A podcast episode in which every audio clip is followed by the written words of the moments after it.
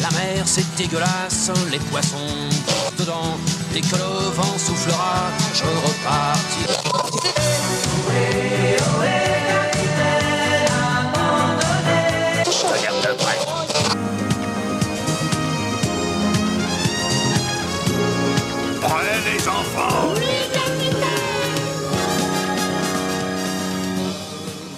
Bonjour à tous, bonjour à toutes et bienvenue dans l'Escale, le podcast du webzine soundbaver.fr.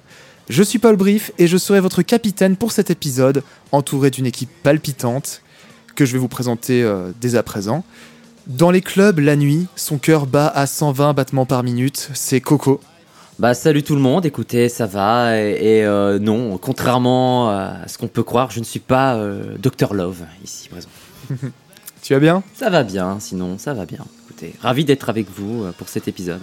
Plaisir partagé. Sur le pont, les sirènes lui chantent l'idylle d'Aquarius, c'est Léo.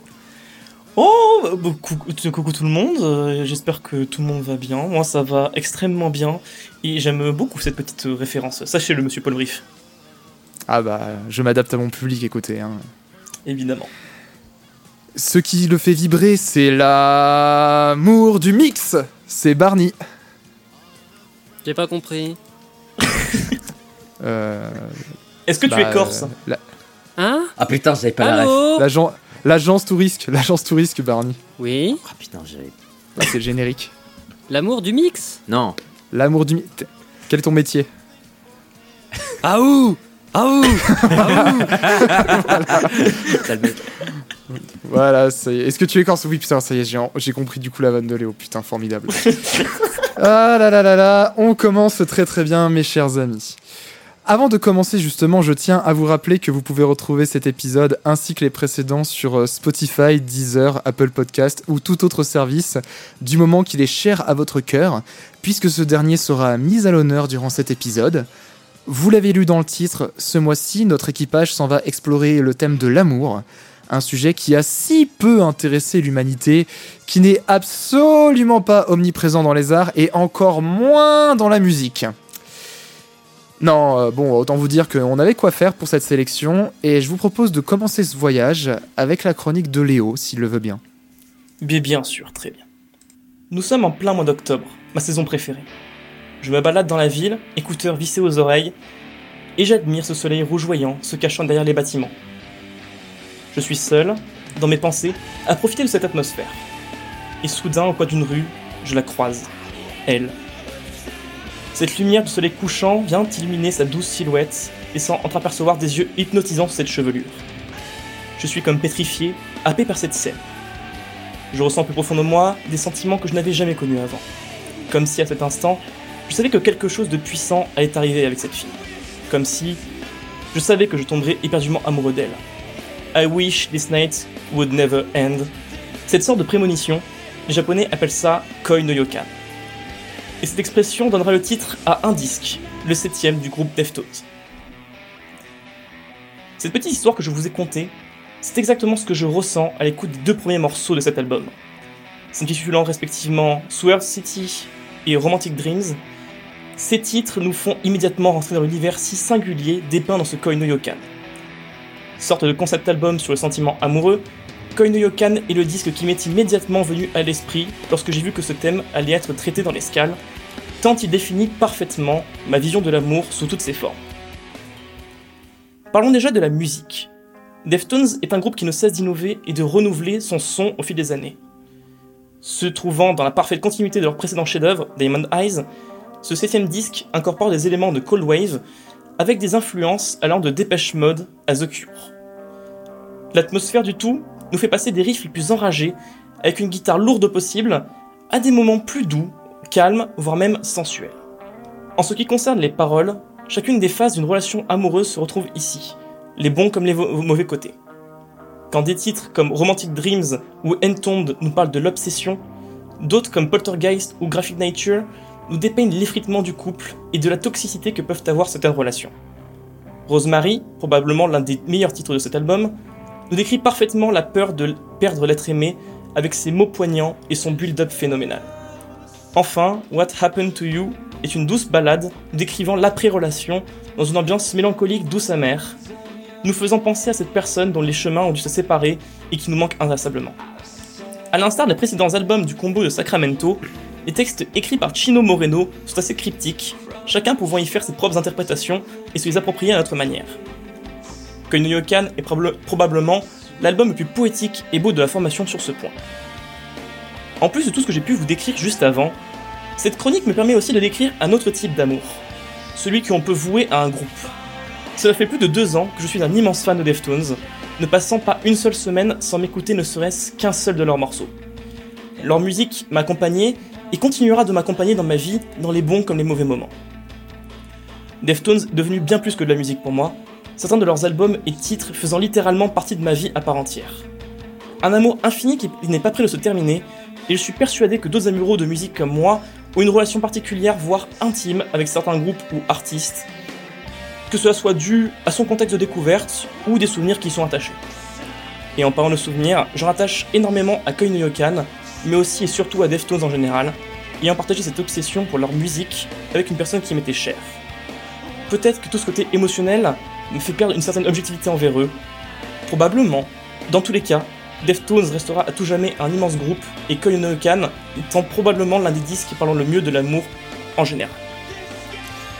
Merci beaucoup Léo pour ta chronique et euh, excellent choix pour démarrer que celui de Deftones qui quand même fait partie euh, d'un des groupes de la scène métal les plus sensuels que je connaisse. hein, euh, à titre personnel, beaucoup de leurs morceaux m'ont sans cesse évoqué en fait l'amour, la proximité envers un, être aimé de manière plus ou moins charnelle, commençant déjà par mon amour pour le titre Digital Bath et me concernant, j'ai toujours eu euh, une relation très proche à toute la partie beaucoup plus atmosphérique et lyrique de Deftones et Koino Yokan est un peu la quintessence de cela. Donc euh, c'est l'un des disques qui avec White Pony qui m'a personnellement le plus marqué.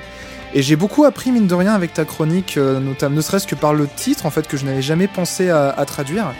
Et je n'avais jamais c'est autant en fait toutes les paroles de, de Shino justement évoquent sans cesse des souvenirs de relations etc j'avais jamais vraiment euh, saisi euh, de par justement peut-être cette absence de sens du titre qui avait vraiment un, un, thème aussi présent en fait entre les morceaux parce que justement euh, d'habitude j'étais en tout cas dans, dans, mon imagination je voyais vraiment Deftones comme un groupe entre guillemets à chanson euh, mais toujours avec cette, cet onirisme en fait présent. Donc vraiment ça rajoute un, ça rajoute encore plus de pertinence à ton choix. Et j'aime beaucoup également tout ce que tu as décrit notamment le, lien que tu peux avoir avec une personne, euh, avec un groupe, parce que bah, c'est aussi ça l'amour en musique, c'est euh, le partage d'une relation toi déjà intime avec un groupe, mais aussi surtout bah, potentiellement avec une personne avec qui tu, as ces souvenirs, c'est ce qui fait que ces, euh, ces disques nous marquent, donc je trouve que c'est une très belle chronique et un très très beau choix, Euh, bravo à toi. Barney, toi, je sais que tu es un, grand fan de Deftones, alors est-ce que tu as envie de réagir à, à cela? Bah, non seulement je suis un grand fan de Deftones, mais en plus Koino Yokan, il fait vraiment partie de mes préférés de Deftones. C'est un album que j'aime énormément déjà pour son contenu musical, pour sa qualité sonore. J'y reviendrai un petit peu Oui. après. Euh, après, j'étais surpris du choix au vu de la thématique, parce que c'est euh, instinctivement, enfin, ça me serait pas venu comme ça. Puis après, en réfléchissant deux secondes, je me suis dit, oui, il y a un, peu un, un morceau qui s'appelle Romantic Dreams. Donc j'ai fait mon petit resuivi euh, parce que je, voilà, le mec est chroniqueur musical, il fait jamais gaffe aux paroles, donc je me suis tapé une réécoute de l'album avec les textes sous les yeux. J'ai vu Ken Tombed tomber un petit peu aussi sous le coup euh, de la thématique. Euh, Léo, t'as parlé de euh, What Happened to You. Après, il y a probablement plusieurs niveaux de lecture, mais moi j'avais lu que c'est plus un morceau qui parlait de, de, de Shisheng, qui à l'époque Oui. était dans le coma depuis euh, 4-5 ans déjà. Mais après, oui, ça tombe sous le sens. Et puis oui, c'est vrai qu'évidemment, Deftones ça a toujours eu quelque chose, vu qu'il a toujours emprunté sous l'im- l'impulsion de Chino Moreno. Ça a emprunté à la New Wave, au shoegaze, et que ça a donné ce côté un petit peu euh, vaporeux, onirique, euh, voire sensuel. Et dans la foulée un peu de mon travail de préparation, j'ai découvert le clip. Alors c'est sur euh, Diamond Eyes, mais j'ai découvert le clip de Sex Tape, qui est absolument incroyable, genre en termes de les jeux de lumière, c'est mind blown. Donc oui, euh, le, le choix de- maintenant, en ayant vu tout ça et en ayant entendu la chronique de Léo, oui, euh, le choix du groupe et de l'album euh, font sens. Je me permets de rebondir là-dessus parce que oui, effectivement, comme je disais, en fait, c'est que vraiment What Happened to You, du coup, euh, le texte est écrit vraiment pour Chi Cheng. Et c'est vrai que pareil, c'est que ce que j'aime avec Deftones, c'est que même si ils peuvent essayer de parler de quelque chose dans un texte, tu peux te l'approprier à ta manière tellement c'est écrit de façon poétique et cryptique. Et c'est ce que j'aime beaucoup, c'est que moi, du coup, j'ai un autre lien avec ce morceau et que d'autres n'auront pas et tout, c'est ce que j'aime beaucoup. Et je peux que plus soyer parce que euh, pour les clips, parce que Sextape, c'est mon clip préféré euh, ever. Et c'est un des plus beaux morceaux de tous les temps aussi. Déjà. Après, moi sur cet album, j'ai plus, euh, c'est plus euh, Poltergeist et surtout Tempest qui me sont bien rentrés dans la tête. Poltergeist avec le riff de basse et tout. Et ouais, encore une fois, la qualité du son, le producteur c'est Nick Raskulinex, un mec qui est connu depuis les années 2010 parce qu'il a fait les Deftones.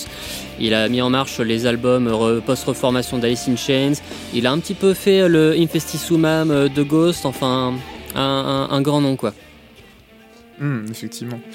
Pour euh, rebondir sur ce que tu disais sur Chi Cheng, euh, Barney, euh, au final, l'amour ne se contente pas que à une personne à qui on veut avoir, avec qui on veut avoir des relations intimes. Ça peut aussi euh, aller vers un ami, un frère, euh, un frère d'armes. Donc, enfin, moi, je trouve que c'est aussi euh, pertinent dans un sens. D'autant plus que c'est une interprétation. Et j'ai aussi envie de rebondir quand même sur Entombed, qui est, un- je pense, l'un de mes euh, top 3 morceaux préférés de Deftones. Ce tapping euh, langoureux, c'est, euh, pouah, enfin, ça me, Ben, tiens. ça m'enivre à chaque fois. Coco, toi, euh, Deftones et Koino Yukan plus particulièrement, euh, qu'en penses-tu Je serais peut-être pas le plus à même de parler de Deftones puisque même si euh, j'ai écouté euh, certains de leurs albums, je suis pas forcément un fin connaisseur. Pour ainsi dire, je suis pas vraiment un fin connaisseur du, genre, même si je reconnais que j'aime bien. Mais euh, moi, je peux juste dire que l'album m'a particulièrement plu. Je crois l'avoir déjà écouté en plus quand j'avais dû écouter. Tu parlais de White Pony, ça j'avais écouté puisque évidemment c'est un album culte. A une canne comme Diamond Eyes, ça fait partie aussi des des bons gros morceaux du groupe. Et euh, ouais, mais j'ai beaucoup aimé. Beaucoup aimé euh, l'album. Et euh, je suis d'accord que Rosemary, c'est un très beau morceau. C'est même, je pense, euh, ouais, celui qui, qui me reste le plus en tête. Ne serait-ce que pour euh, sa construction, je pense. Hmm. Très, très surprenant un peu. Il a un petit côté post-rock qui, qui lui rajoute un petit, un petit cachet que j'aime énormément dessus. En fait. Tout à fait. Très bien.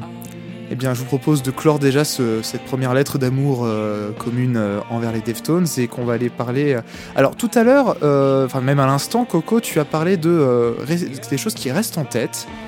Et je pense que, de par ce qui va suivre, tu es le plus à même de poursuivre cet épisode. Ouais.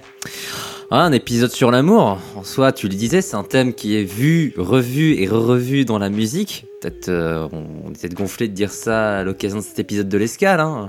Je pense qu'on est d'accord là-dessus ou Oh, C'est un, c'est un fait, là, de toute façon. c'est un fait. À titre personnel, vu que j'écoute beaucoup de musique électronique, pour peu qu'on sorte des sentiers battus, ça doit être aussi une thématique très courante euh, de ce que j'ai pu entendre ou de ce que j'ai pu voir. En termes de phénomènes socioculturels ou de festivals, je pourrais citer euh, le Second Summer of Love chez les Britanniques, le Love Parade, qui est l'équivalent de la Techno Parade chez nous, mais à Berlin. Et puis, euh, dans un registre plus récent, il y a Tomorrowland, qui est un gros festival, et leur matrice, c'est l'amour même si je pense qu'ils en font des caisses. Et en termes de musique et de chansons, je pourrais citer euh, quelques morceaux qui parlent d'amour, euh, genre What is Love d'Ada Way, It My Heart des Bros, Stereo Love d'Edouard Maya, L'amour toujours de Gigi D'Agostino et même Love is Love de David Guetta. Sans être exhaustif, je parle de morceaux qu'on a dû entendre euh, plein de fois en boucle à la radio. Euh, parce que là encore, euh, je pourrais aussi parler de n'importe quel autre morceau de house avec des paroles qui parlent d'amour ou de sexe, voire euh, de la grosse trance vocale bien bourrine avec des paroles d'une légèreté équivalente à un yaourt 0% de matière grasse. Propos plein de second degré puisque je parle en connaissance de cause. D'ailleurs, vous, amis auditeurs, amis auditrices, si jamais vous vous reconnaissez dans ce que je dis, j'ai envie de vous dire TMTC. Bref, pour parler de l'amour pour cet épisode de l'escale, je vais vous parler de Love Songs Part 2, un album de Romare sorti en 2016 chez Ninja Tune. De son vrai nom Archie Fairhurst, ce DJ et producteur originaire des Cornouailles anglaises avait déjà eu les faveurs des critiques musicales et des mélomanes avec son précédent effort Projections sorti en 2015. Il s'attaque cette fois-ci aux différentes ramifications qui se greffent autour de l'amour, dont la continuité de l'EP Love Songs Part 1 sorti en 2013. Et c'est Fairhurst lui-même qui en parle, ici traduit en français. Je cite J'ai essayé de couvrir différentes zones autour de l'amour, de l'urgence sexuelle à la tendresse des premières rencontres, des liaisons extra-conjugales à la question de la fidélité promise à un ou une seule. Je vous dis, là ça donne le ton. Et vous aurez ainsi remarqué que les dix titres de l'album font écho à ces propos. Je pourrais citer to Love, Who Loves You, Honey, qui est euh, la traduction britannique de bébé, vous savez, les petits mots affectueux et tout, sugar et tout. My Last Affair, ou même Don't Stop. Love Songs Part 2, c'est quasiment une heure de musique qui fourmille de groove, d'énergie funk, soul, jazz et même un peu pop et house. Et ça alterne entre le rythme lascif, lancinant, hypnotique. On frétille lorsque viennent ces instants musicaux qui donnent irrésistiblement envie de se bouger le popotin, clin d'œil, clin d'œil, pour qu'on passe ensuite à des instants plus lents en termes de rythme et qui font ressentir la tension sensuelle qui ressort de cet album. Et moi je vous dis, en toute honnêteté, ne serait-ce que pour profiter d'un petit instant avec sa partenaire, un petit moment de tendresse j'entends, ou même je vais être cash un coup d'un soir, pourquoi pas. Vous balancez ce disque et vous laissez la magie opérer. Cet album, c'est aussi une déclaration d'amour véritable de Romaret pour la musique, avec un grand M. Comme il l'explique dans un article datant de 2017 de Télérama, je serais incapable de vous dire à quel âge exactement j'ai commencé à jouer de la guitare et des percussions. J'ai grandi entouré des guitares et des banjos de mon père, grand fan de folk irlandais et de musique africaine. Il joue de la mandoline sur mon deuxième album, en l'occurrence celui dont je vous parle. Mon frère, plutôt branché jazz, est un bon bassiste et saxophoniste. Il m'accompagne sur scène. Je n'ai pas encore réussi à embarquer ma mère pianiste dans mon aventure. Bizarrement, elle écoute surtout du punk. Donc vous l'aurez compris, la musique c'est sacré chez les Fairhurst et le rejeton Archie le leur rend bien. Parce que parmi les instruments qu'il a utilisés dans l'album, on peut citer euh, les guitares, basse électrique, des synthés et moult claviers qui donnent un petit vernis funk à certains morceaux. On retrouve aussi le dictaphone de sa grand-mère et la mandoline folk de son père. Une façon, parmi tant d'autres, de donner en retour tout cet amour de la musique que lui a transmis sa famille. Là, je vais m'écarter un peu du thème, mais plus que de l'amour, c'est du respect pour ce médium qu'est la musique, qui ressort des compositions de Romaret. Ne serait-ce que pour sa façon de sampler directement depuis des vinyles, pour ensuite échantillner moult extraits issus d'autres genres musicaux, euh, disco, jazz, soul, musique africaine, et même des extraits de bandes originales de films de la nouvelle vague. D'ailleurs, pour conclure ma chronique, on va finir avec le morceau Je t'aime, qui sample dès le tout début un extrait de Jules et Jim, un film de 1962 du réalisateur français François Truffaut. D'ailleurs, petit trivia, c'est Jeanne Moreau qui parle dans cet extrait que vous allez entendre de suite. Tu m'as dit je t'aime, je t'ai dit attends, j'allais dire prends-moi, tu m'as dit va-t'en. Voilà, vous l'avez entendu, je pense que c'est assez explicite. Et, euh, et puis tout le long de la chronique aussi, je pense que vous avez pu euh, entendre bah, pourquoi je parlais de boucle et puis bah, également tout ce qu'a pu décrire Coco. Euh, J'ai vraiment, vraiment adoré ta proposition en fait, déjà parce que, encore une fois, hein, ça ressort de ce que j'ai tendance à écouter. Et euh, bah, je m'attendais, je t'attendais évidemment sur quelque chose tourné de la culture, euh, électro, mais euh, pas à ce point-là sur le sample et encore moins sur des choses aussi groovy, aussi funk, aussi, euh, aussi jazz. Et euh, ça a amené une ambiance et, et un côté un petit peu trans aussi, euh, du coup. Enfin, ça a amené une trance plutôt euh, dans tous ces rythmes, dans, dans Mm. tous ces, euh, ces phrases de très courtes, répétitives, assez simples, mais qui au final, bah, justement, trouvent leur puissance dans la, dans la répétition, euh, donc dans ce qui donne vraiment du poids de plus en plus à ces, à ces mots et notamment, bah, justement, comme tu disais, cette déclaration d'amour. euh, alors moi, bien entendu, en écoutant euh, l'album, je l'ai pris vraiment dans le sens premier, euh, donc de la transe amoureuse, mais également, ça marche également complètement avec la musique. hein, et j'ai vraiment passé un super moment. Enfin voilà, c'était euh, euh, groovy à souhait. euh, Ça m'a fait bah, bouger le popotin moi aussi sur ma chaise. Voilà, vous l'aurez su. Et, j'ai passé vraiment un moment délicieux. Je te remercie vraiment pour ce choix. C'était vraiment top. Est-ce que Léo, tu as ressenti cet amour toi aussi à travers ces, titres? Ah bah, ah bah oui, évidemment. Non, moi, c'est c'est un disque que je connaissais de nom, l'artiste seulement. Mais j'étais très. Je sais pas, ça m'a surpris comme album et je me suis laissé emporter. Il y a une ambiance qui est à la fois douce et rythmée, que j'aime énormément.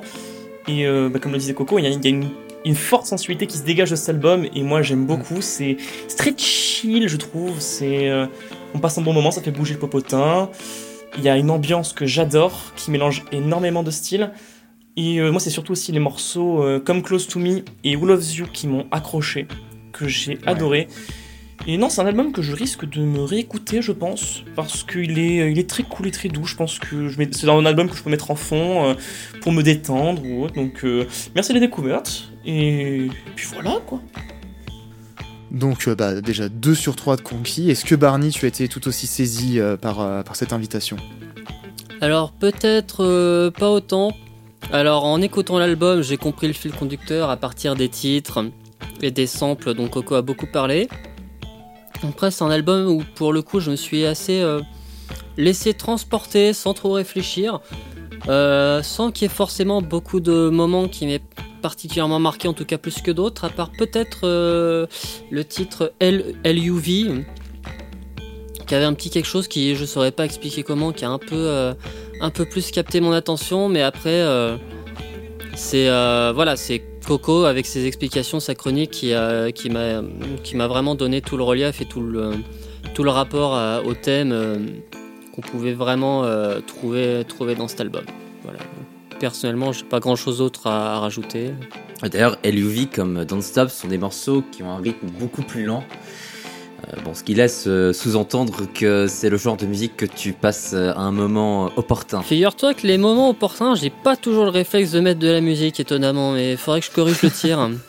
Euh, pour, euh, pour en dire plus sur euh, cet album, euh, si vous avez aimé la, bah, si vous avez aimé Love Songs Part 2, euh, je vous conseille euh, l'EP Live Stations 1 qui est sorti l'année d'après où il y a quatre morceaux du, du lead album qui ont été repris dans des versions live et des réinterprétations très très chouettes et beaucoup plus dansantes pour le coup parce que on parlait de- je parlais de bouger le popotin mais je trouve que il y a un morceau vraiment qui est hyper dansant c'est euh, Who Loves You parce qu'il a un Ouais, rythme oui, beaucoup plus house. Et euh, les quatre morceaux qui se trouvent sur cette EP euh, voilà donnent une patine un peu plus euh, je dirais dansante. Plus dansante que, que ce que vous trouvez dans l'album. Et euh, petit point euh, technique euh, vous avez aimé la pochette? C'est un délire. Juste- Parce que je voudrais juste m'accorder un petit moment très très bref sur la pochette. En fait, c'est l'artiste lui-même qui le fait. Parce que euh, Romare, en fait, c'est un nom qui rend hommage à un artiste peintre qui s'appelle Romar euh, Bearden, qui est un artiste euh, afro-américain euh, des années 70 et qui utilisait beaucoup la technique du collage. Et justement, ce qui est intéressant, c'est que si on regarde dans, toute la discographie de l'artiste, euh, il y a cette technique qui revient très souvent. Même son prochain album reprend ça. Euh, Fantasy, ça s'appelle d'ailleurs. Et euh, pour le coup, la pochette de Love Songs Part 2, euh, c'est essentiellement du dessin calqué façon fil de fer. Euh, la pochette est noire et donc sur les versions physiques, c'est une version euh, sérigraphiée, donc blanc sur noir. Et euh, parce que une pochette, c'est aussi une note d'attention, c'est une promesse. tout ce que vous voyez sur la pochette, ça correspond essentiellement à des thématiques ou à des artistes que vous allez entendre en tant qu'éléments samplés euh, dans l'album. Ah, oui. C'est ce qu'on voit d'ailleurs sur son EP Love Songs Part 1, c'est littéralement du collage et ça correspond à des artistes ou des personnes que vous entendez dans les morceaux euh, qu'il a lui-même composés. Puisque évidemment sa technique, je le rappelle, c'est une mixture de sampling et d'enregistrement live. Oui, d'accord. Donc t'as vraiment en fait un crédit visuel en fait euh, sur la pochette de l'album quoi en fait. Ouais. Bah, c'est ce qu'il a déjà fait avec son premier album Projections, où c'est le même principe que pour Love Songs Part 2. Euh, L'album qui a suivi après Home, c'est une maison en collage, parce que pour le coup, il parle bah, de, cette idée de nomadisme, parce que c'est un gars qui a beaucoup bougé avec sa famille, notamment. Il était à Paris. Euh, il racontait dans une interview de Télérama ces moments où il passait euh, au puce à Clignancourt à chercher des CD et tout. Bref, bon délire. Et donc là, son prochain album Fantasy, c'est pareil. Et le titre est explicite puisque pour lui, il puise son inspiration dans les musiques de films fantastiques des années 70.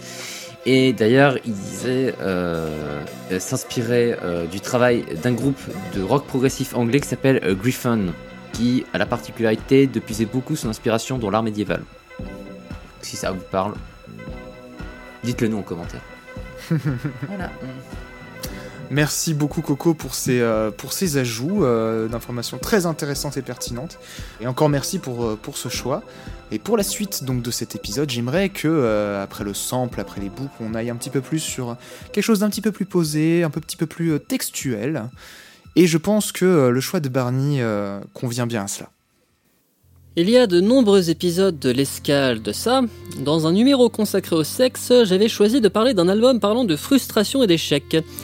Qui l'eût cru pour cet épisode dédié à l'amour, j'ai remis mon plus beau costume de casseur d'ambiance pour vous parler d'un disque post-rupture. Aujourd'hui, on va parler de Nick Cave. Alors aujourd'hui, Nick Cave est euh, figure de vieux dinosaure, énormément respecté par ses pairs, ses contemporains et ses successeurs. Derrière la façade de vieux sage vieillissant, on a tendance à oublier qu'il y a eu un colossal fouteur de merde. Un punk pour qui le reste de la scène bandait trop mou et n'exploitait pas à fond le feu déclenché à la fin des années 70. Nick Cave le radical, Nick Cave le méga junkie, l'héroïnomane dont la vie a été ponctuée par les overdoses et les cures de désintox, Nick Cave l'homme à femme et la bête de sexe. Alors, il y a eu Feu Anita Lane, première muse dont la plume a marqué les textes de la première ère des Bad Seeds.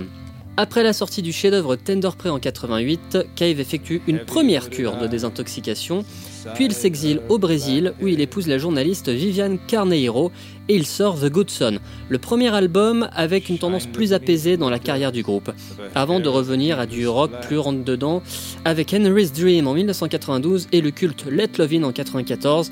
Let Lovin qui a connu une seconde jeunesse dernièrement puisque son single Red Right Hand a été utilisé comme musique d'ouverture pour la série Peaky Blinders. Et puis, un incident survient en 1995. Mark Ellis, D-Flood, producteur des Bad Seeds sur la majorité de leurs albums, invite Mick Harvey, le bras droit de Nick Cave, à participer à l'album d'une musicienne anglaise, Polly Jean, dite PJ Harvey. PJ Harvey, Mick Harvey, aucun lien, je suis fils unique. PJ et Nick se rencontrent, et c'est le coup de foudre. Cave divorce de sa femme et commence une romance comme on n'en fait plus, reléguant Kurt Cobain et Courtney Love, ou encore Damon Albarn et Justin Fridgman au rang de figurants dans le grand film d'amour du rock des années 90. Ce, malgré un écart d'âge de 12 ans entre les deux protagonistes. Sur l'album suivant des Bad Seeds, Murder Ballads, recueil de chansons ayant le meurtre comme film directeur, le couple effectue un duo mythique. Henry Lee, l'histoire d'une femme qui assassine l'homme qu'elle aime de dépit. Le single est accompagné d'un clip. Tourné sur fond vert, on ne se donnera jamais la peine d'incruster quoi que ce soit en arrière-plan ou même de couper le clap de début au montage. La prise brute est parfaite. L'alchimie entre les deux amants est tellement intense qu'il n'y a besoin de rien de plus. Des jeux de regard complices, des caresses du bout des doigts, des enlacements, de la danse et enfin un baiser libérateur à la fin de la vidéo. Et pourtant, Polly Jean n'est pas de ces femmes qui peuvent rester en place, et moins d'un an plus tard, elle s'envole gracieusement par la fenêtre sans se retourner pour poursuivre son propre chemin. Nick Cave a le cœur brisé. Je répète, Nick Cave, le ténébreux, le gothique, l'agitateur, l'ex-junkie, l'endurci, le bad boy, est à ramasser la petite cuillère en PLS dans le coin de sa chambre, seul et désespéré. Déjà après la furie de Murder Ballads, Cave avait dans ses tiroirs des ébauches de chansons qu'il voulait plus calmes, et ses récents déboires romantiques vont cruellement redistribuer les cartes. En mars 97 sort The Boatman's Call, l'album qui nous intéresse. Et effectivement, après Murder Ballads, on se mange une colossale rupture de ton. Musicalement déjà. Les instructions de Cave à ses musiciens sont limpides. Faites-en le moins possible. Avec Nick Cave inclus, les Bad Seeds sont alors au nombre de 8. Il n'y a pas un titre où le groupe joue au complet. Au maximum, ça joue à 7, et au pire, ça joue à 2 ou 3. Le piano-voix est au centre de l'instrumentation, et même avec le groupe quasi au complet, tout n'est que délicatesse et murmure. Mais The Boatman's Call, c'est avant tout un album à texte. Cave a toujours été le narrateur de grandes histoires. Sur Potman's Call, il se met à nu, dans toute son intimité. Les mots love et ses dérivés sont omniprésents. Et devinez qui vit dans l'album sans loyer? Sur les 12 chansons, il y en a 3 dédiées à Pete Gervais de manière quasi nominative. Black Hair, Green Eyes et West Country Girl. Puisqu'en effet, elle a les cheveux noirs, les yeux verts et elle vient du Dorset, dans l'ouest de l'Angleterre. Cave s'y remémore son amante, des souvenirs, des instantanés. Et il y a aussi la très belle So Far From Me dans laquelle Cave se laisse aller à son amertume, à sa face colérique du deuil amoureux, mêlée à celle de la supplication par-dessus les sanglots de la guitare slide et du violon à l'unisson. Et puis, il y a bien sûr le colossal éléphant dans la salle, la pièce maîtresse du disque, son ouverture, la plus belle chanson d'amour de tous les temps. Into My Arms. Le fantôme de PJ plane évidemment, mais aussi celui de son ex-femme Viviane Carneiro. Juste Cave, sa voix, son piano et son bassiste Martin Picazet. Si on traduit euh, de façon approximative, l'Australien chante ainsi Je ne crois pas en un dieu interventionniste, mais je sais que toi, oui, ma chérie. Si c'était mon cas, je m'agenouillerais et implorerais qu'il n'intervienne pas sur le cours de ta vie, ne pas toucher un cheveu de ta tête, te laisser comme tu es, et que s'il devait te diriger, qu'il te dirige dans mes bras, Seigneur. Je ne crois pas à l'existence des anges, mais en te voyant, je me mets à douter. Si je pouvais tous les invoquer, leur demander de veiller sur toi, d'allumer une bougie pour toi pour éclairer ton chemin, que tu marches avec grâce et amour comme le Christ et te guide droit dans mes bras. Mais je crois en l'amour, et je sais que toi aussi, je crois en une sorte de chemin que nous pouvons suivre, toi et moi. Gardez vos bougies allumées, que son chemin reste brillant et pur de tout mal, qu'elle puisse retourner pour toujours et à jamais. Into my arms, oh Lord, into my arms. Il m'a fallu du temps pour apprécier cette chanson. Balade trop calme et lumineuse par rapport à ce que je connaissais du groupe. Jusqu'en avril 2018, le 12 pour être précis, jour de sortie internationale au cinéma de Distant Sky, concert filmé du groupe au Danemark pendant la tournée de l'album Skeleton Tree. Nick Cave se met à jouer Into My Arms après avoir invité le public à l'accompagner, et il s'est passé quelque chose. J'entendais des chœurs derrière moi. J'ai cru que le public du concert était mixé sur les enceintes arrière du système de diffusion, puisqu'au cinéma c'est en surround. Vous avez les enceintes devant, vous avez les enceintes derrière. Sauf que non. Les quelques spectateurs avec qui je partageais cette séance dans le cinéma chantaient en chœur avec le film. Et encore aujourd'hui, je trouve ce moment de communion genre collectif, genre personne s'est concerté avant, je trouve ça ouf. Et c'est la première fois qu'Into My Arms m'a fait monter les larmes. Du coup, ouais.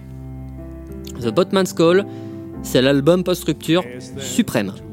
C'est beau, c'est tendre, c'est sincère, c'est intimiste, c'est parfois amer, c'est humain.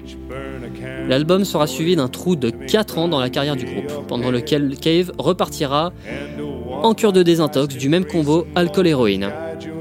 Avait-il rechuté depuis longtemps après la cure de 90 Est-ce que c'est le départ de PJ qui l'a laissé si vite de sens que c'est ce qui l'a fait sombrer Internet ne m'a pas apporté de réponse.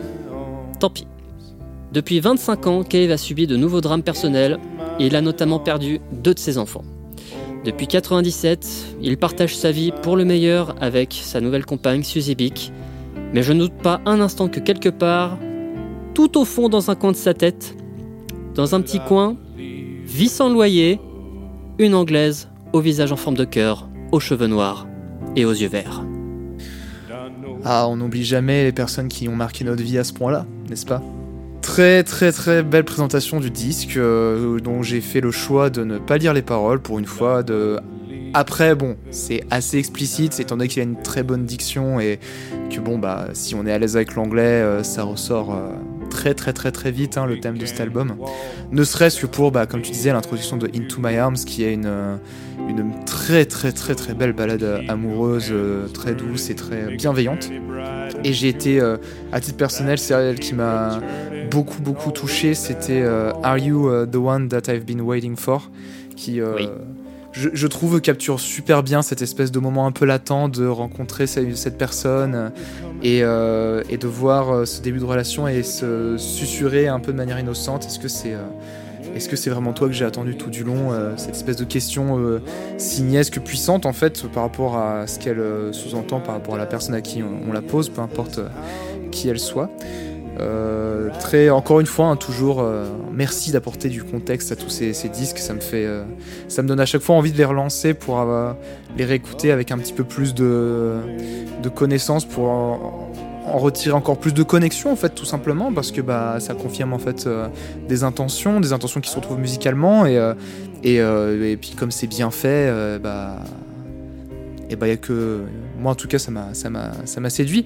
Je suis très surpris de savoir qu'il y avait sur certains morceaux 7 musiciens Oui. parce que ça ne s'entend absolument pas, c'est assez incroyable. Et euh, enfin voilà, je sais pas si Coco, toi tu as le même avis que moi euh, là-dessus ouais, et sur le reste d'ailleurs, mais euh, Ça me rappelle ces, euh, ces compositions acoustiques ou alors euh, ces, euh, ces albums avec son compère Warren Ellis quand il compose des bandes son notamment pour La Route qui est un autre délire mais qui est tout aussi euh, euh, chargé en atmosphère et en, et en ressenti. Et euh, non, moi par contre, moi je peux apporter un- une partie trivia à l'album parce que c'est un album qui a été énormément acclamé, de ce que j'ai compris. Oui. Genre c'est un, un des... Apparemment si on devait citer plein d'albums de Nick Cave, ça ferait partie de ceux qui sont dans le top 10 voire plus. Je crois qu'il fait partie d'ailleurs d'un d'un ouvrage euh, qui s'appelle enfin, des, des 100 meilleurs albums australiens, enfin 100 Best Australian Albums, carrément listé dans le top 30. Il doit y avoir la moitié de la discographie de Nick Cave dans ce bouquin, je pense. Ouais, c'est possible, mais pour cet album, en tout cas, ils disent qu'il est listé dans le top 30. Euh... euh, Juste, je... dans, dans- dans la série, vous l'avez certainement entendu quelque part, euh, il y a un morceau, donc People Hate No Good, vous l'avez entendu dans Shrek 2. Et vous avez entendu Very the Kingdom. Et le morceau Very the Kingdom, vous l'avez entendu dans le Snyder Cut de Justice League. Ouh si vous êtes. ah, Voilà. Oh, oh, pas le mal. ce n'était pas le C'est- auquel je m'attendais quoi. C'est Vous- C'est pas moi qui dis, c'est Wikipédia déjà. Pour ajouter un peu plus de noir dans cette sombritude générale, si je peux me permettre, euh, Nick Cave avait chanté Into My Arms euh, aux funérailles de Michael Hutchence, qui était le chanteur de INXS en 97. Et euh, pour l'anecdote, il avait demandé à ce que les caméras ne filment pas euh, cette performance par respect pour le défunt. J'avais, effectivement vu cette anecdote, mais j'avais, j'avais laissé ça de côté. euh. Et toi, mon cher Léo, euh, qu'as-tu pensé de ce disque? Euh, bah, je sens que je vais pas me faire des amis. je, je, je, je sens Barney qui, qui, qui rage quitte là. Je, vais expliquer, je vais expliquer. Je rage quitte pas, je cherche mon flingue. Non, non, non. Euh, Nick Cave, c'est un artiste qui, sur le papier, c'est fait pour moi. C'est le genre de truc que je suis censé adorer ou autre. J'ai jamais adhéré. J'ai jamais adhéré parce que je, je suis pas très fan de sa voix, ni des atmosphères qu'il dépeint. Par contre, j'aime un seul morceau de lui, et je suis étonné que Coco n'en ait pas parlé. C'est le morceau euh, Oh Children. Est-ce que vous voyez pourquoi est-ce que, euh, est-ce que j'en parle? Bah, d'une parce que c'est un super morceau et de deux parce qu'il a été utilisé euh, dans le huitième épisode d'une saga de films euh, qui a marqué notre génération. Oui, il a été dans le, le septième film, pour être corrigé, dans le Ah, Harry Potter pardon. et les, Harry Potter et les reliques de la mort première partie, avec une Ah, des que- scènes... Je croyais que c'était la partie 2. Non, non, non, dans, dans la partie 1, qui... Et cette scène, moi, elle me met toujours les poils, et c'est vrai que j'ai retrouvé le morceau il y a quelques mois, voire même un an, et j'adore ce titre. Mais c'est le seul vraiment qui me qui me convainc parce qu'après j'écoutais un peu à côté genre euh, Ghostin et euh, d'autres trucs je, je, je peux pas c'est euh, l'album complet c'est trop c'est pas mon délire Je trouve qu'il a effectivement, il a une voix ultra singulière et souvent ça passe ou ça casse. Déjà euh, très tourné sur les basses et avec beaucoup de diction. Moi, je le voyais un peu vraiment comme ce chanteur qui parle presque plus qu'il ne chante en fait. Et euh, c'est pas quelque chose qui plaît à tout le monde. Moi, en tout cas, pendant longtemps, ça ne m'a pas plu d'ailleurs et je commence seulement à avoir de l'affection en fait pour ce côté euh, très ouvert, notamment la très venue dans Botman Call, ou alors bah, Barney à l'époque m'avait conseillé justement l'album Skeleton Tree qu'il avait évoqué à un moment et typiquement il y a un morceau euh, qui est pleurant de chez pleurant qui s'appelle I Need You, euh, que vous voulez-vous, moi quand il y a des larmes je suis fan parce que là pour le coup c'est vraiment la voix de Nick Cave plus les, les, violons vraiment vocaux donc ça, ça donne vraiment je trouve que quand avec de l'empathie ça, ça marque son homme mais je comprends complètement par contre que ça, ça en rebute certains Je- pense que ça vient de son héritage punk, peut-être ce côté euh, très euh, affirmé en fait de sa voix, tout simplement quoi. Mais, euh, mais j'entends complètement que ce soit compliqué pour des gens d'aimer sa, sa, son approche en fait de la voix. Je vais répondre en disant que je comprends partiellement. C'est un artiste avec qui j'ai mis du temps à rentrer dans le délire. Je comprends le truc avec la voix. Par rapport au truc que c'est chanté parler, c'est vraiment propre à ses travaux les plus récents où il a commencé à, explorer vraiment euh, la l'ambient musique euh, avec euh, l'aide de Warren Ellis qui est au-delà d'être violoniste, c'est un gros euh, trifouilleur de synthé et de, euh, de bruitage en tout genre. Il serait pas pote avec Iggy Pop aussi parce que lui aussi il est en train de faire ça de plus en plus, je crois, hein, récemment. Euh, pas à ma connaissance, mais bon, ils ont bien dû se croiser deux trois fois sur les routes.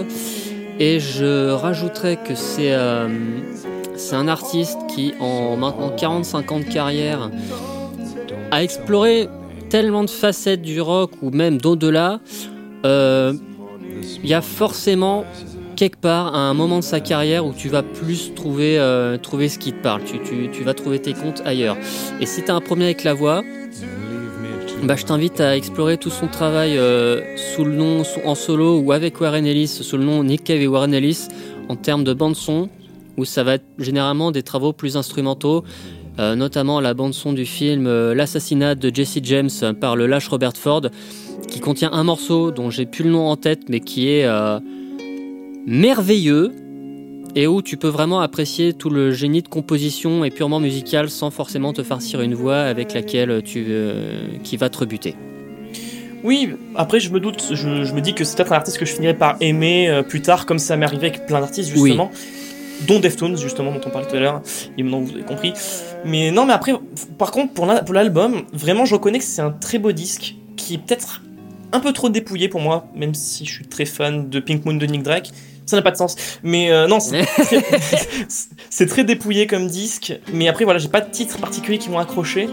Parce que je m'ennuie en fait. Mais après, je reconnais que c'est très beau. Il y a des jolis arrangements. Le contexte, je l'ai de suite euh, compris en refaisant deux trois recherches. Mais voilà. Par contre, je me dis qu'il faudrait peut-être que je lise un peu les textes. Parce que j'ai eu un peu la flemme là, mais euh, de ce que t'en dis, en tout cas, ça me donne envie d'aller euh, les lire un peu. Cave est réputé pour sa plume et je, te, le- je, je l'ai, mentionné en termes de disques dépouillés, c'était euh, très à contre-pied de, des, des 3-4 albums précédents et, et, il y a, il y a- et Coco l'a dit, c'est un des disques les plus appréciés, acclamés euh, en Australie et à l'international, c'est un des disques les plus acclamés de l'artiste et vraiment c'est se dire le, le miracle que ça représente dans la mesure où ouais c'était euh, complètement euh, en contrebalance de ce à quoi son public était habitué et ils ont quand même adhéré et probablement en grande partie grâce à, grâce à la plume et aux chansons en elles-mêmes plus que la, musique et l'arrangement. Et Dis-moi, Barney, tu ne recommanderais pas cet album à des personnes qui sont peut-être pas dans un bon mood? Parce que, quand même, c'est. Ce qui ressort, c'est que c'est quand même badant. Ouais, mais c'est à la fois euh, il y, a, il y a- y a le côté euh, je viens de me faire plaquer, mais il y a quand même euh, et Into My Arms c'est symptomatique de ça.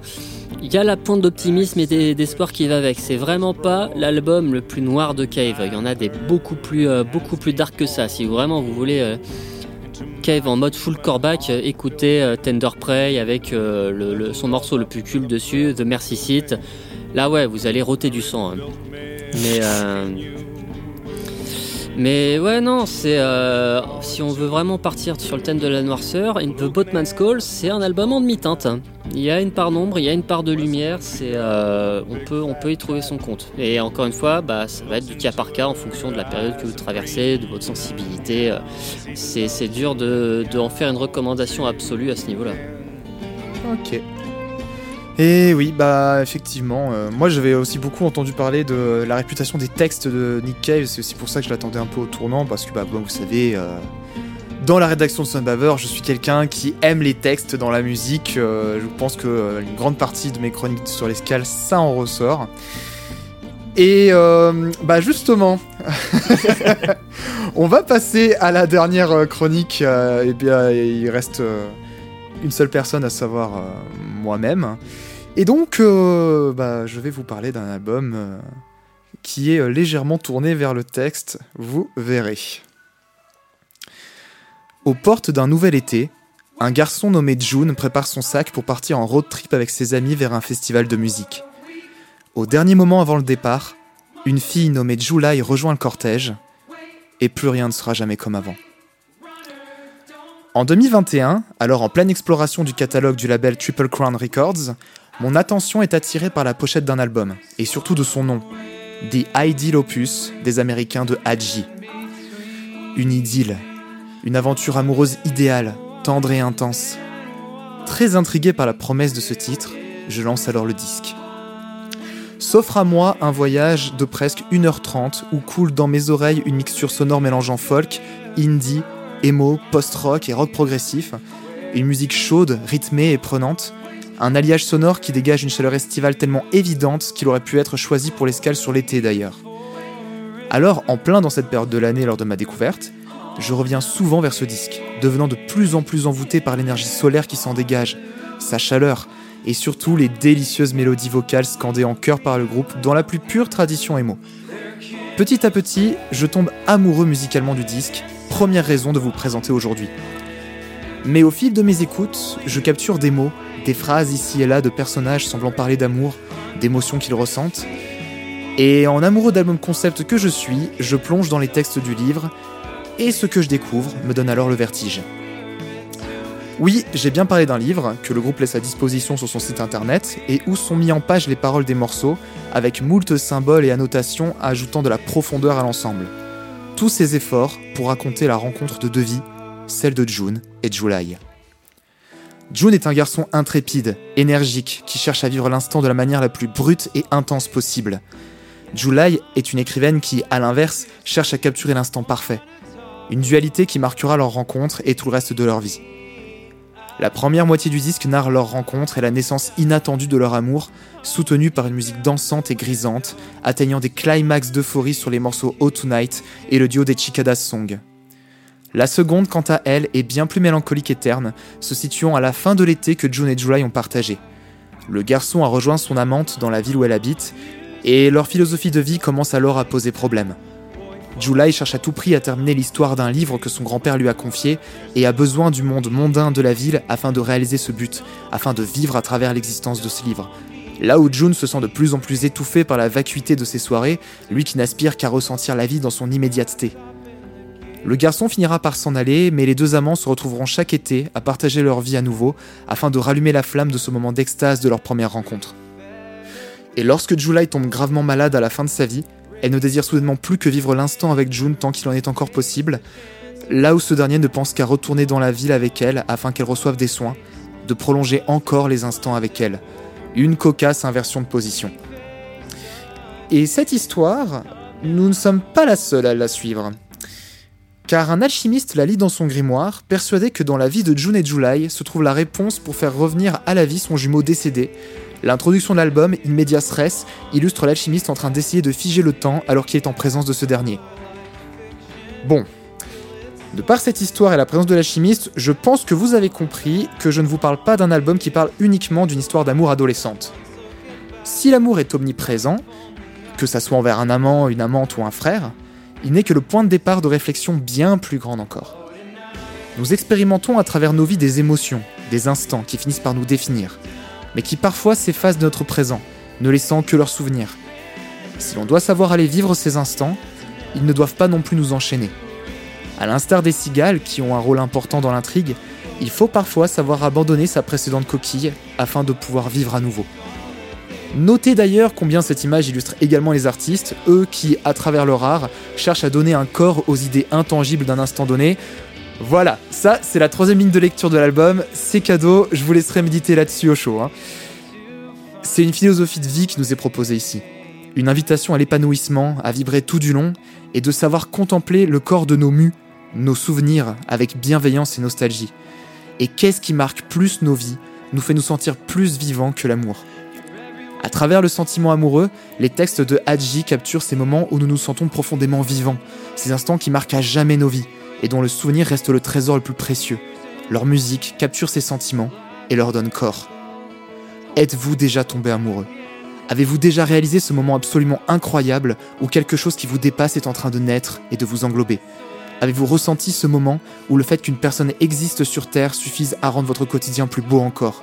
Que cela soit un ou une amie, un frère ou une sœur, un amant ou une amante Avez-vous ressenti l'évidence de leur présence?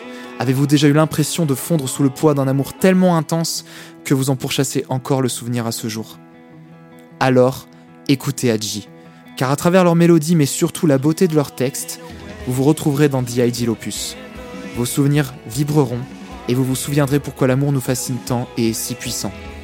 Car il nous marque à jamais, dans son bonheur comme dans sa douleur, et fait de nos vies des histoires valant la peine d'être vécues, d'être remémorées, d'être racontées et d'être partagées. Merci à toutes celles et ceux qui ont enflammé ma vie et en ont fait une histoire dont je suis le protagoniste aujourd'hui. Voilà. Donc euh, un album euh, dense, très très très très dense, qui euh, ne cesse de me quitter depuis sa découverte et euh, où chaque retour à lui apporte toujours plus de détails de profondeur, ce qui en fait une véritable obsession. Euh, je pense que, j'espère en tout cas que vous l'avez ressenti. Je suis très très curieux de savoir ce que euh, l'assemblée en a pensé. J'aimerais que Coco, tu commences à partager ton avis. Euh, alors je vais être honnête, j'ai dû mettre au moins deux fois pour écouter l'album parce que il est, il est long. Oui, il est très long. oui. 1h30 1h38 et encore j'ai envie de dire le dernier morceau il fait 17 minutes. Très bien. Oui, il y a du, beaucoup de silence. ouais. Oui, beaucoup de silence. Mais c'est appréciable. hein. Enfin, en vrai, euh, même si euh, j'avais pas forcément euh, conscience de l'histoire derrière, parce que j'ai découvert donc euh, à l'occasion de la chronique que oui, donc il, y a- il existe un ouvrage qu'a réalisé le groupe. Un très bel ouvrage d'ailleurs. J'ai regardé, j'ai vu les photos, Ouais, c'est ouais. très chouette. Il est trouvable sur leur site. Vous pouvez l'acheter, il y a aucun problème. Il ne le livre que aux États-Unis, j'ai le seum. Ok. je retire ce que j'ai dit. Ah non, mais euh, je. Enfin, tu vois, j'ai- j'ai- j'aime bien, euh, j'aime bien ces albums qui alternent entre euh, moments planants, moments de silence, tu sais, oui, mais... petite euh, lullabies et tout, et quand ça monte en gamme, il y a des morceaux. euh, Putain, bah, du coup, le morceau d'ouverture, ouais, Oui. euh, par exemple, euh, moi je me disais ça va être que ça, et en fait, non. J'ai dit, euh, ouais, ça. Ça envoie. C'est vraiment. euh, Oui, c'est un peu le, le truc. Oui, c'est un album très dynamique, que ce soit dans bah, justement les intensités de volume ou même juste les instruments qui sont utilisés, hein, parce qu'on a vraiment toute une gamme. Et euh, enfin voilà, c'est aussi une des. À la base, moi, c'est ça qui m'avait euh, sa- saisi musicalement, c'était toute cette petite euh, richesse qui donnait un côté homogène, mais en même temps une petite patte unique à chaque morceau. Et puis en fait, plus je l'écoutais, plus euh, bah, des phrases me faisaient me dire putain, mais ça me renvoie à des choses ça. Et, euh, et puis bah encore une fois, comme je dis dans ma chronique, après, je me- j'ai ouvert la boîte de Pandore et depuis, euh, c'est vraiment devenu un, un disque de plus en plus important en fait. Mais euh, petite énergie folk quand même. Pas mal, pas mal, franchement. euh. Moi je prends. hein. Bah super, bah, ça me fait vraiment plaisir. Toi Barney, qu'est-ce que tu euh, en as, qu'est-ce que tu as ajouté ou à penser de cet album? Est-ce qu'il t'a plu? Alors, je sors mes notes. Déjà, par rapport à ce que tu disais, oui, album euh, dont euh, le côté estival transpire à chaque seconde. Genre vraiment, tu, tu- tu sens l'été euh, quand tu écoutes cette musique. Quelque chose de très lumineux, très mélodique et je le dire de très adolescent. Quelque chose Oui, ouais, qui évoque très fort l'adolescence. Et ça m'a, si ça devait m'évoquer des trucs, ce que ça m'a limite plus évoqué, c'est le souvenir de l'état dans lequel m'a mis la lecture euh, d'un roman pour adolescents euh, de John Green, qu'on connaît surtout pour euh, Nos étoiles contraires. Et le livre en l'occurrence s'appelle Qui es-tu Alaska? Et genre vraiment, je sais pas, je retrouvais des, je trouvais des points communs entre les, récits. Après, peut-être que le roman de John Green pour le coup ne partait pas dans un truc aussi profond et philosophique. Et même, j'ai mentionné des étoiles contraires. On retrouve euh, genre l'idée euh, d'un d'un des deux amants malade, euh, visiblement avec la maladie de July à, la, à la fin du disque. Après, pour le coup, quand, quand, quand tu as proposé l'album, je me suis douté que les textes allaient être une partie un- essentielle Mm. de ton rapport entre de ton rapport au thème de cette escale. Donc je me suis dit que j'allais faire une écoute en, en ayant les textes sous les yeux. J'ouvre Genius, première chanson. Je me suis dit de quelle longueur fait la.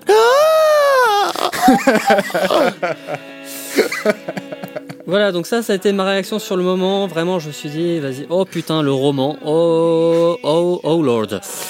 Et, euh, et effectivement, c'est c'est un roman, c'est-à-dire qu'au début, je me suis dit, les gars se sont cassés le cul à écrire des chansons infinies, mais en fait, non, ils- c'est un flot de textes infini, même avec des infos dont on aurait très bien pu se passer, je veux dire.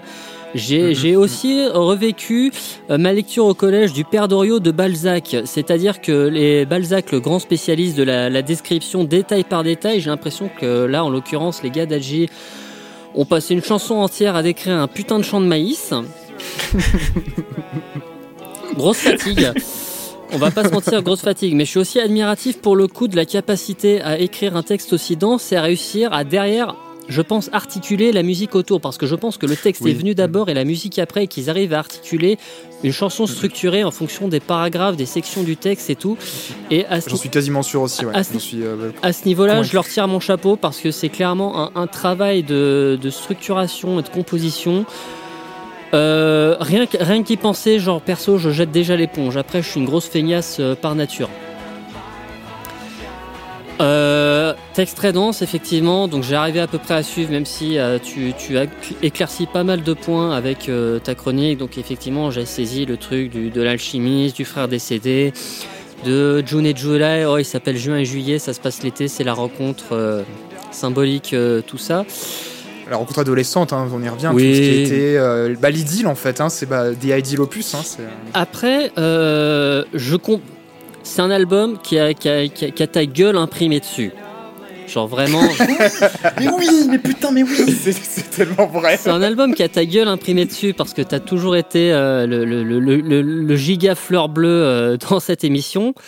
Et pour le coup, c'est une vision de l'amour avec la- laquelle, perso, euh, j'ai l'impression d'avoir pris mes distances avec l'âge.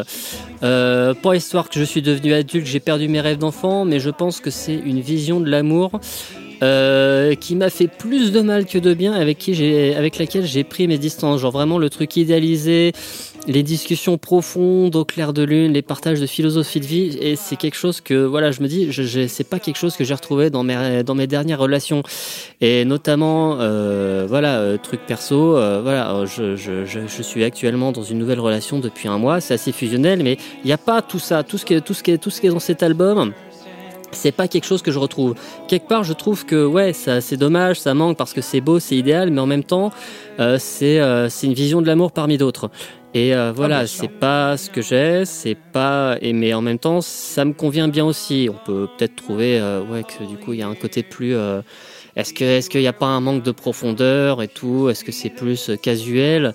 Mais euh, mais oui, c'est une espèce de rapport un petit peu euh, conflictuel avec cette idée. Je comprends qu'on y adhère, mais pour moi, ça m'évoque quelque chose avec lequel j'ai eu besoin de prendre mes distances. Euh, Peut-être aussi à cause de la dépression, du fait que je, je prends des antidépresseurs et des neuroleptiques pour éviter que mon cerveau tourne en roue libre, parce qu'au final, quand je, je pars dans des, euh, dans des réflexions profondes comme le font June et July, ça m'emmène pas dans des endroits où j'ai envie d'être. Donc euh, ouais, je, je bride mon cerveau pour le meilleur.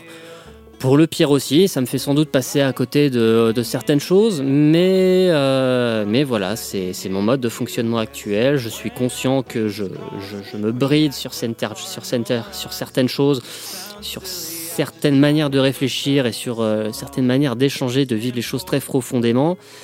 Mais euh, voilà, enfin, là, je- là, je suis en train de, je suis en train de radoter, donc je vais, je vais passer le mot, mais voilà. C'est- une très belle histoire, mais voilà, je je vais pas avoir la même capacité à m'identifier que toi. Bah, après, euh, pour le coup, euh, je suis fervent défenseur, moi, qu'il n'existe pas euh, une façon d'aimer unique. Déjà, il n'existe pas une façon d'aimer, à mon sens, qui est uniquement envers un, bah, un amant ou un amante. C'est pour ça que j'ai souvent j'essaie d'appuyer le plus possible dans la chronique ou à différents moments que bah, l'amour, on peut le ressentir aussi intensément pour un ami, une amie, euh, euh, pour euh, bah, une personne de la famille, euh, ce genre de choses. Et, euh, et bah, surtout, bah, on ne partage pas notre vie ou nos sentiments euh, chacun à la même façon. Et l'alchimie qu'on a avec une personne est, à mon sens, forcément unique.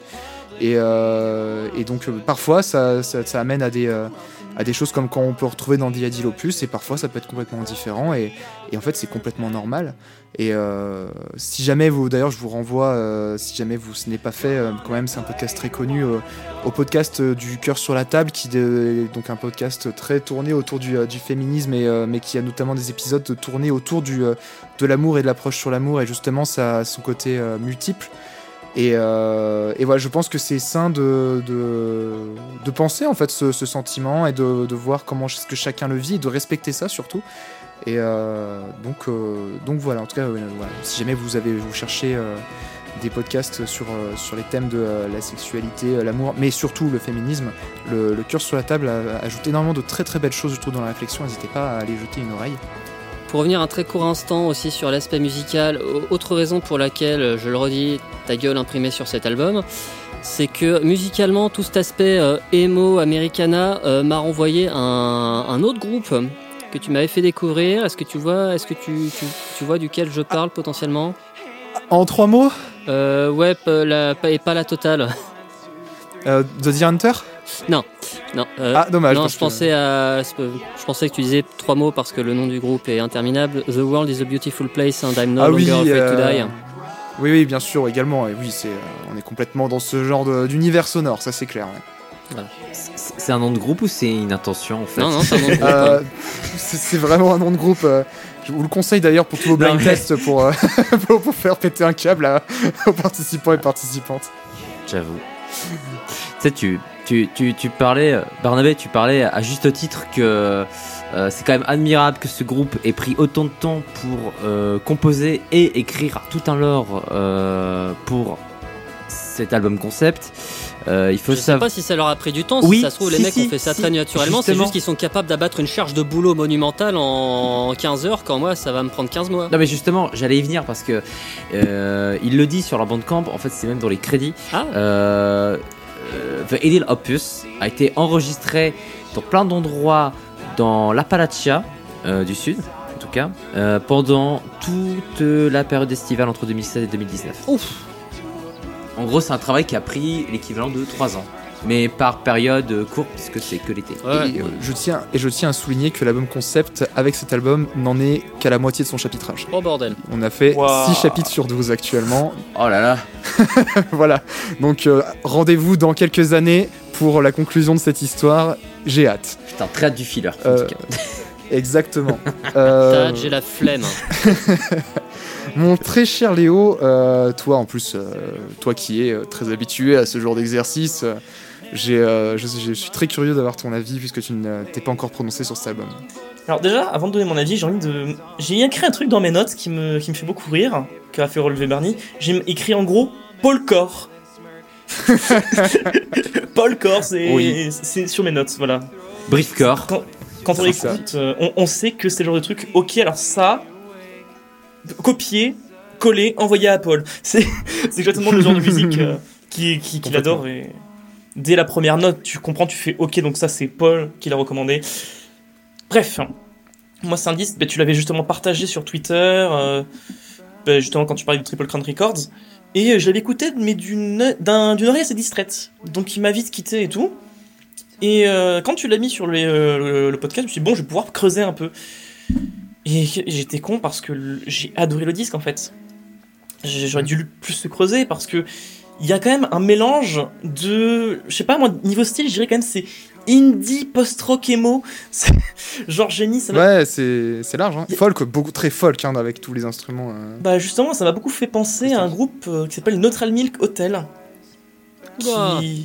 qui a- qui- Je vois que Barney fait euh, fronce les sourcils. C'est un, c'est un groupe très réputé, mais j'ai beaucoup de mal avec leur euh, le- l'album qu'on présente comme leur chef-d'œuvre. Ah, mais moi, je- justement, de Indie, Air, Air- Pouf Indie Aeroplane Over the Sea, moi, c'est un album que j'adore. Et de suite, quand j'ai écouté, j'ai fait Ah, dis donc, ça, ça me plaît ça. Il y a ça, il y a aussi un peu de My Chemical Romance, je trouve, sur certains passages, certains, euh, certains moments avec la voix, et aussi pas mal de Will of the Sea. Donc c'était vraiment très particulier, mais j'ai vraiment aimé le mélange. Et déjà, que ce qui saute aux yeux, c'est la pochette, quoi. Un peu en, fo- en Ouais. mode euh, vieux bouquin, avec des ornements un peu dorés. Ça me fait penser, à, bon, un album qui est pas très bon, mais ça me fait penser un peu à la pochette de The Cat Adventure De Neil Morse et euh, je sais plus, beaucoup trop de gens. Donc ouais, ça me fait un peu penser à ça, niveau de la pochette seulement. Et voilà, après la voix aussi, je, je me suis dit, tiens, on dirait Ed Sheeran. C'est très bizarre. Ah, tu trouves? J'aurais pu Ouais. penser à Sofiane Stevens. J'écoute pas assez Sufjan Stevens pour ça, mais je, je me suis dit, ça me fait penser à un truc que je je fait Ed Sheeran. Exactement ça. Vous écoutez Thinking Out Loud, le passage le plus calme, j'avais sa tête en fond, c'est très bizarre.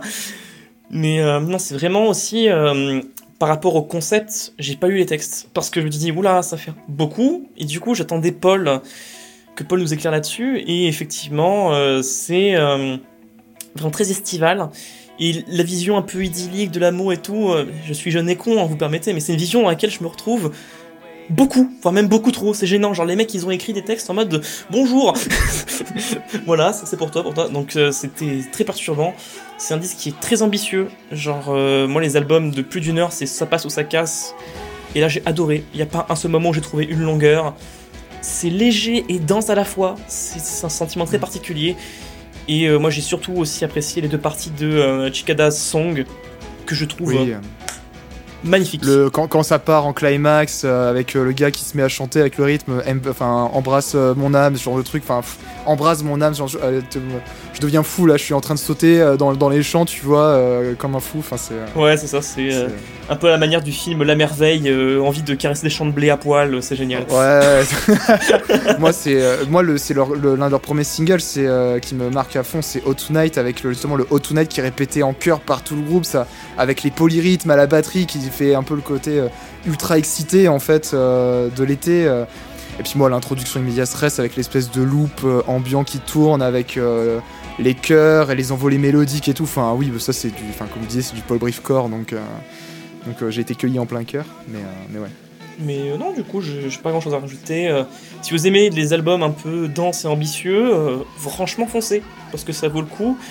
Et euh, je suis étonné que. on- C'est un disque qui est pas très connu, mais je l'ai pas vu dans beaucoup de top euh, l'année dernière, et... alors que pourtant, il mérite. Il mérite, C'est un groupe Il encore était dans assez le confidentiel, non? Ils ils sont ultra confidentiels, ils ont sorti juste un EP qui s'appelait Prélude avant avec quatre morceaux, là c'est leur premier album.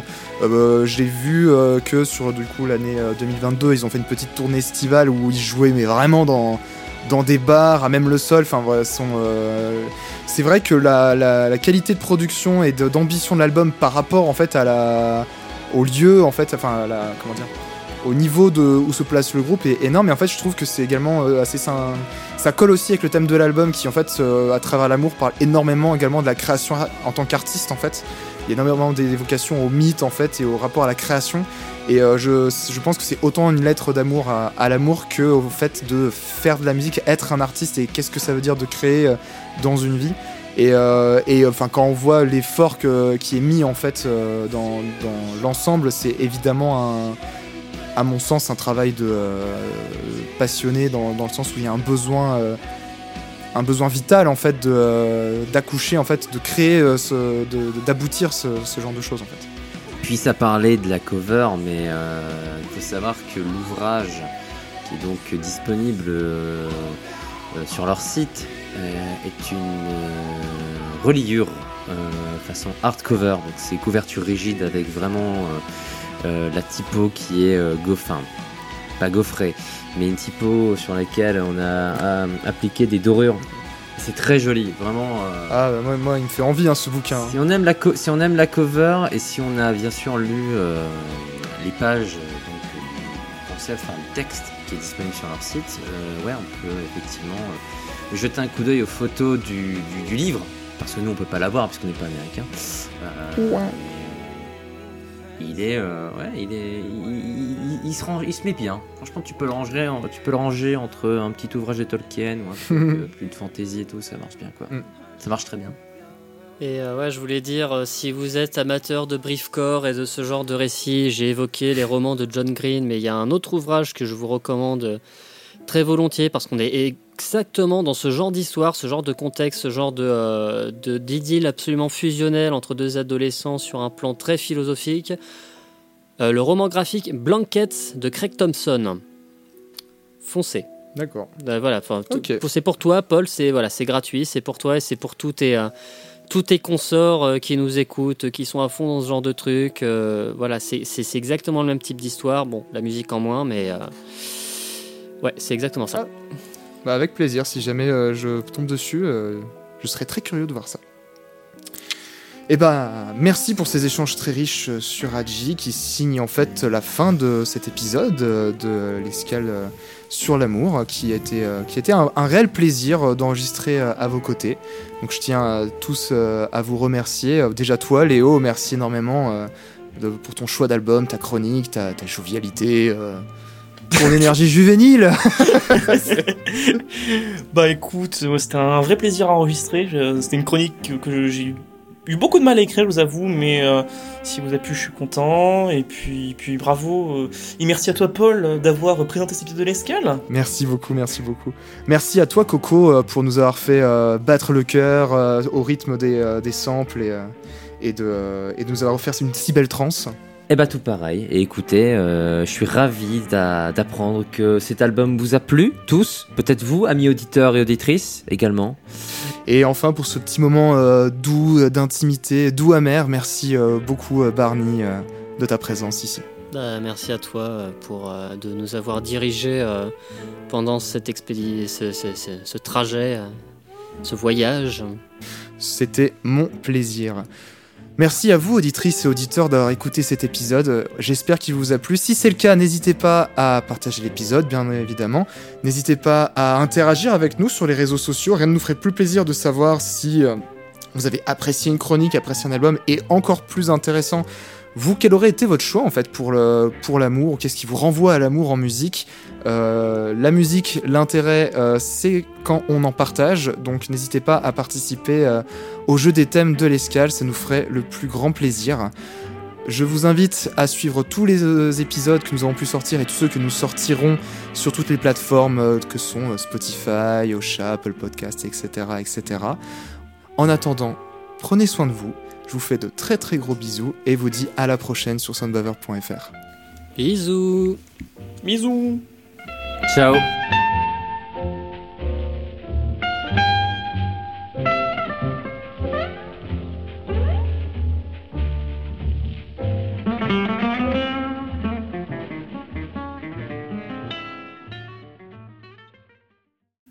À l'instar des précédents albums du combo de Sacramento, les textes écrits par Chi Cheng sont assez cryptiques, chacun pouvant y faire ses propres interprétations et se les approprier à notre manière. Attends deux secondes. Chichang, il était pas déjà dans le coma à cette période? Si, j'étais en train de tiquer là. Tu voulais pas dire Chino Moreno plutôt? Oh merde Oh le con Oui, voilà. Voilà, non, c'était. euh, Ok, bah Je te propose de recommencer Ouais, à je- partir de ce je- moment-là. Je n'osais pas t'interrompre, mais là j'étais en mode, pardon, euh, on a ressorti. Genre, ils, ils avaient des textes de Chicheng des cartons parce que c'est vrai qu'il il écrivait pas mal, mais là j'étais en mode. hmm, Ouais.